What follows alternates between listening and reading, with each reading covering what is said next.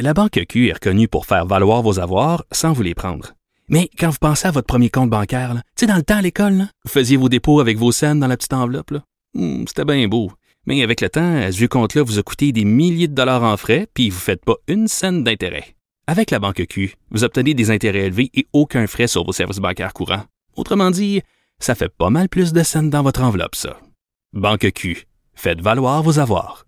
Visitez banqueq.ca pour en savoir plus. Radio numérique. Le retour de Mario Dumont.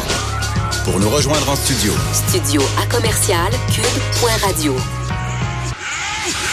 Appelez ou textez 187 Cube Radio. 1877 827 2346. Et c'est notre segment Quoi voir euh, au cinéma ou à la maison avec Simone Fortin. Bonjour Simone. Bonjour. Alors, tu as plein de suggestions pour nous aujourd'hui. En commençant, Enfin, faut que je dise, Oui. euh, parce que j'ai écouté Tu les veux conseils de. Simone euh, la, la semaine dernière et tu as fait des bons conseils. J'ai Oui. écouté Tcher- Tchernobyl Ouais. et euh, T'as ben, fini, ça- là? Ça m'a traumatisé. Ah. Ah peu. Ouais, ouais. Tel que prévu, c'est ce que tu nous avais dit. C'était le but. C'était le but. Et euh, j'ai- à jour, et ça finissait hier. Ouais. Je l'ai écouté hier presque en direct. Et euh, c'est à voir absolument. Je pense que c'est quasiment obligatoire. Mais c'est bizarre que pourquoi tout le monde capote sur c'est un événement historique important, là, un accident nucléaire, mais c'est parce que la série est si bien montée ou parce que parce que ça n'a pas été ça a, été raconté. peu, ça a été peu raconté, je pense, dans des films ou des histoires. Je Mais pense ça a que été couvert, ça. ça a été couvert par les médias sur le coup, mais ça n'a plus jamais été raconté après. Là. Non, c'est ça. on- Je pense que une nouvelle génération découvre cet événement-là parce que même moi, si je savais que ça existait, j'en avais, je connaissais presque rien. En Juste fait. le mot. Juste le mot. Ouais, je connaissais le mot accident nucléaire, ok, des gens qui sont morts, mais de le voir comme ça, c'est vraiment traumatisant. Je pense que ça fait changement de, les, les Game of Thrones où il y a beaucoup de, de en ce moment. Là, c'est comme, il y a des morts, mais c'est une catastrophe. Je sais pas. Ça amène une bonne réflexion quand même. Ça- Donc, oui, c'est ça, les gens capotent. Mais je voyais sur les réseaux sociaux, parce que j'ai pas vu la série, mais je, je vois pas tant de choses que ça, mais je voyais que c'était la mieux notée, la, la- comme la plus appréciée de, de toute l'histoire des séries récentes. Oui, ben si on se fie, c'est le, le top euh, 250 sur IMDb. Euh, ça a longtemps été euh, Band of Brothers, la série. C'est Tom Hanks puis Spielberg qui avait fait ça début 2000, qui était la numéro un. Mais là, c'est en effet Tchernobyl. Qui est passée première. Première, ouais. Bon. Alors, euh, oui, tu veux nous parler de Handmaid's Tale, euh, Une autre série.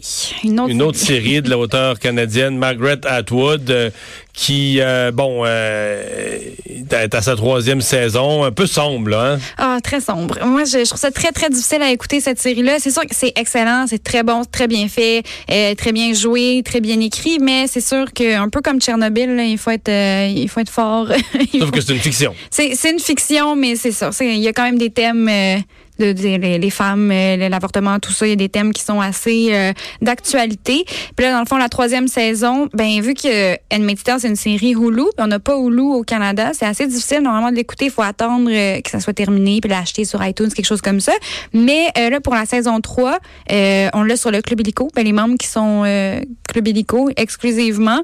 En fait, la sortie sort, là, je me prends d'avance, c'est la semaine prochaine. C'est mardi prochain que ça commence, mercredi prochain euh, que, ça commence. Mais c'est parce que sur Hulu, ça sort le mardi, normalement tous les mardis. Et là, sur Helico, mardi prochain, il va y avoir les deux premiers épisodes.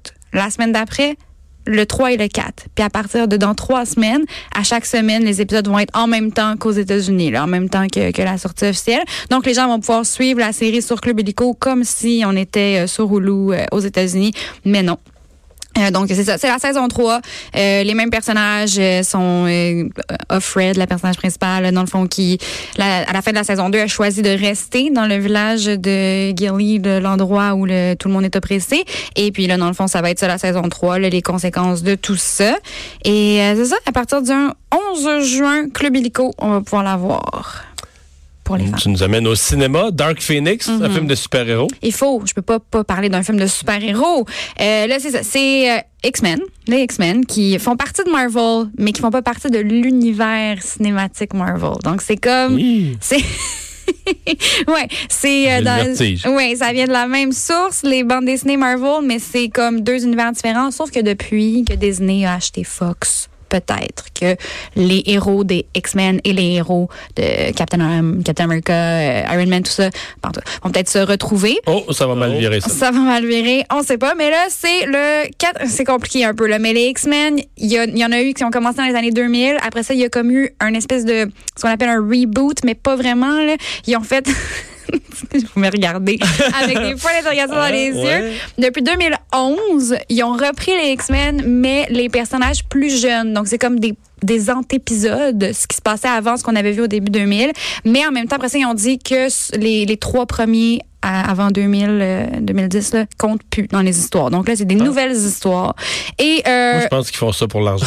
ah, Ils mon- ont reparti ça de tous les bouts qu'ils pouvaient. là. Mais oui, là, après ça, ça va être quoi? Là, on les a plus jeunes, on les a plus vieux. Est-ce que c'est, ça va être bon, là? C'est-tu attendu? Dark Phoenix? c'est- c'est- C'est attendu parce que euh, c'est c'est le quatrième des nouveaux X-Men. Le troisième a déçu beaucoup de gens. X-Men Oh. Apocalypse. beaucoup, beaucoup déçu les fans. Donc là, les gens sont très excités de voir Dark Phoenix et aussi pour une autre raison. Parce que quand cette même histoire avait été faite euh, dans le troisième X-Men, en genre 2009, quelque chose comme ça, les gens avaient vraiment détesté, détesté ce film-là. X-Men The Last Stand, que ça s'appelle, c'est un film détesté. Donc là, c'est la même histoire. Euh, Dark Phoenix, dans le fond, c'est Jean Grey, qui est une des X-Men, qui est gentille. Mais là, il arrive comme une espèce d'accident. Elle absorbe toute l'énergie d'un vaisseau qui explose, puis elle, elle devient trop puissante. Ah, bah, boy. Puis là, elle fait des choses méchantes, Ah, et là, il faut la éviter. contrôler.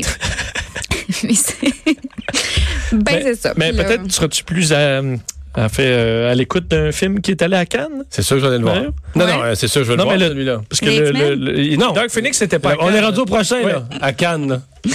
Oui, là, on s'en va dans un tout autre euh, registre. La femme de mon frère, qui est le film écrit et réalisé par euh, l'actrice Monia Chokri. Et puis, euh, à Cannes, ben, c'était tout récent. Là, et ça, ça a vraiment connu un grand, grand succès.